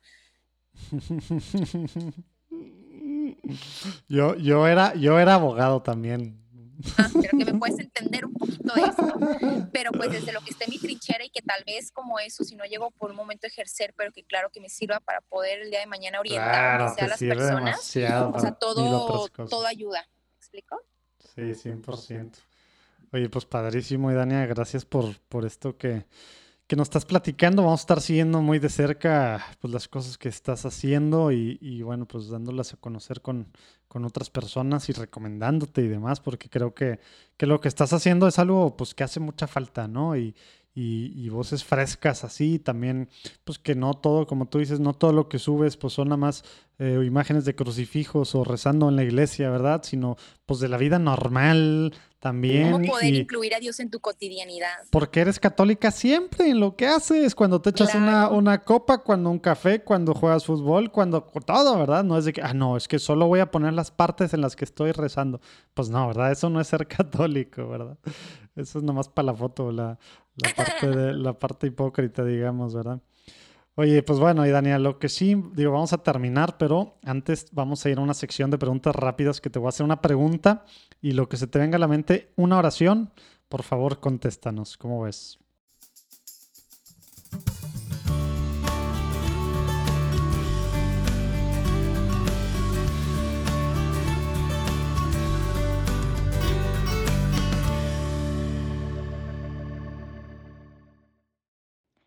A los 19 años y fue por medio de unas personas que oraron por mí una semana antes de vivir yo mi encuentro, mi retiro espiritual con el grupo Nisi que les había contado. Órale.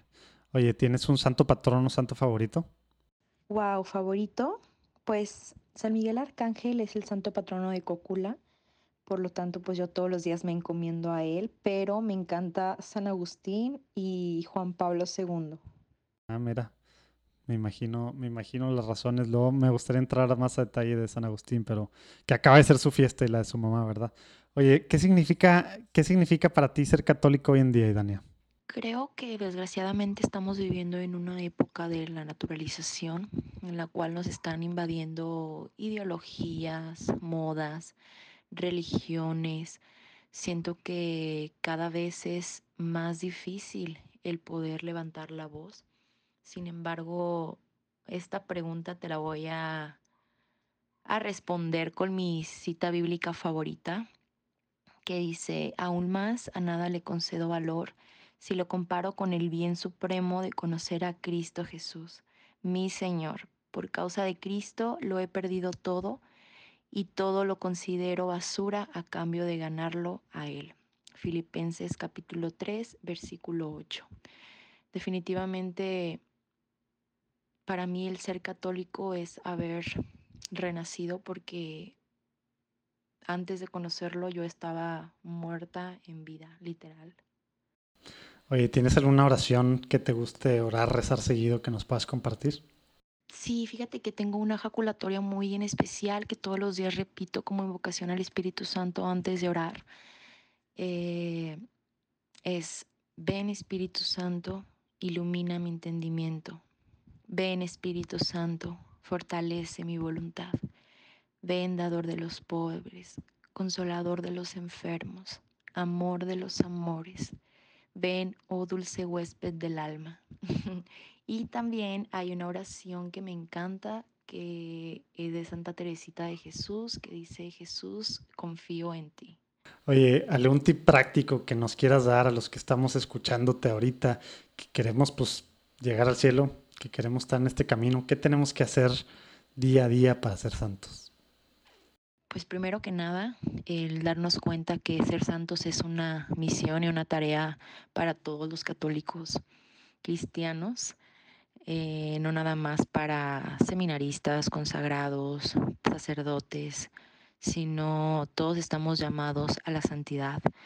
Eh, una vez que entendamos eso, pues el ser santo todos los días, en todo momento, predica el Evangelio en todo momento y de ser necesario utiliza las palabras. Entonces yo creo que en las pequeñas cosas es en donde podemos llegar a, a reflejar nuestra santidad, en nuestra cotidianidad. Y por último, ser santo a tu manera. Creo que los mayores santos de la iglesia a lo largo del tiempo nos han dejado muy concreto el caminito que debemos de seguir. Sin embargo, creo que a la iglesia les hace, le hace falta mucho más personas que transmitan desde su esencia y desde su autenticidad. Entonces, yo creo que, que es eso, el ser santo a tu manera para poder dejar un legado.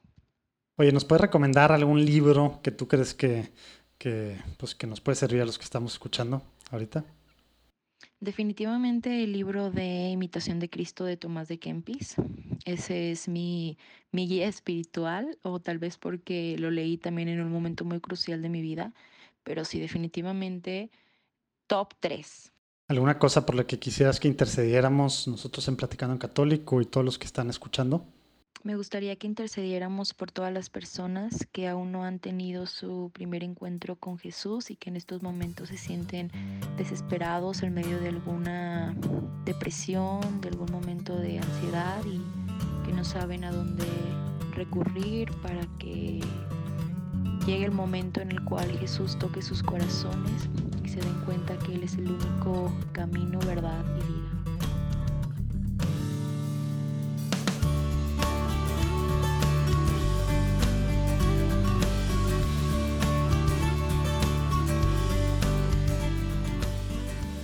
¿Qué tal? Se puso la platicada.